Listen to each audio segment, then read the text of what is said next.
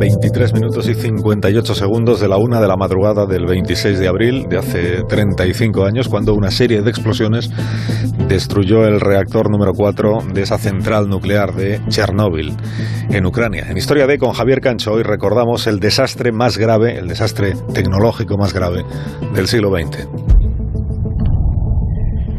No sé de qué hablar, de la muerte o del amor, o es lo mismo. Nos habíamos casado no hacía mucho, aún íbamos por la calle agarrados de la mano hasta para ir de compras.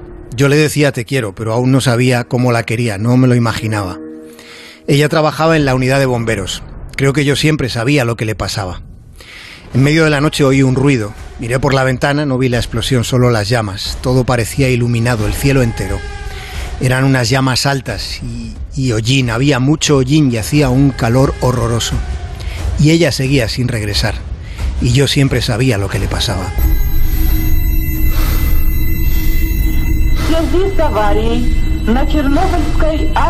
Luego supe que se fueron sin los trajes de lona, se fueron para allá tal y como habían ido a trabajar. Ella llevaba una blusa.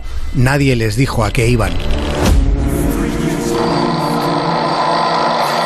A veces me parece oír su voz, escucharla viva como cuando hablábamos por teléfono. Ni siquiera las fotografías me producen tanto efecto como el sonido, así que soy yo quien la llama en sueños. Las 7. A las 7 me comunicaron que estaba en el hospital. Corrí allí, pero el hospital ya estaba acordonado por la milicia, no dejaban pasar a nadie. Pero me colé. Y la vi. Estaba hinchada, todo lo tenía inflado. No tenía ojos. Svetlana Alexievich escribió que los humanos no somos tan fuertes cuando el horror sobrepasa los límites. La zona de exclusión de Chernóbil, en ese espacio enorme de 2.600 kilómetros cuadrados, es donde un día se prohibió la vida. Lo que allí sucedió fue un atisbo del apocalipsis. Cuando el reactor número 4 explotó, lanzó a la atmósfera el equivalente a 500 bombas de Hiroshima, esparciendo nubes radioactivas por el hemisferio norte, desde Japón hasta Checoslovaquia. Aquellos días hubo cientos de héroes y villanos, sin mencionar a decenas de miles de personajes secundarios cuyas vidas cambiaron para siempre. Boris Shervina, el enviado del Kremlin, escribió en sus memorias, tuve que forzarme a mí mismo a asimilar lo que veían mis ojos.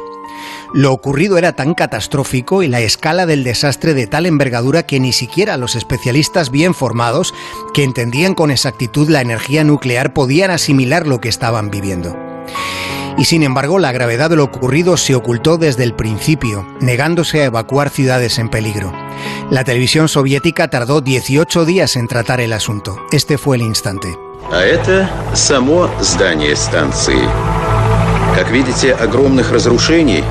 Para entonces, los tres integrantes del llamado Escuadrón Suicida ya habían vaciado las piscinas de burbujas bajo el reactor, bajo el núcleo en descomposición. Si no lo hubieran logrado, se da por hecho que la tragedia hubiera sido muchísimo mayor. Existía el riesgo de una explosión capaz de hundir todo el edificio que contenía el reactor, liberando todavía más radiación.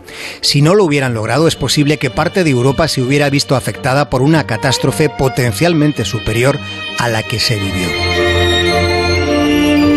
Más de uno en Onda Cero.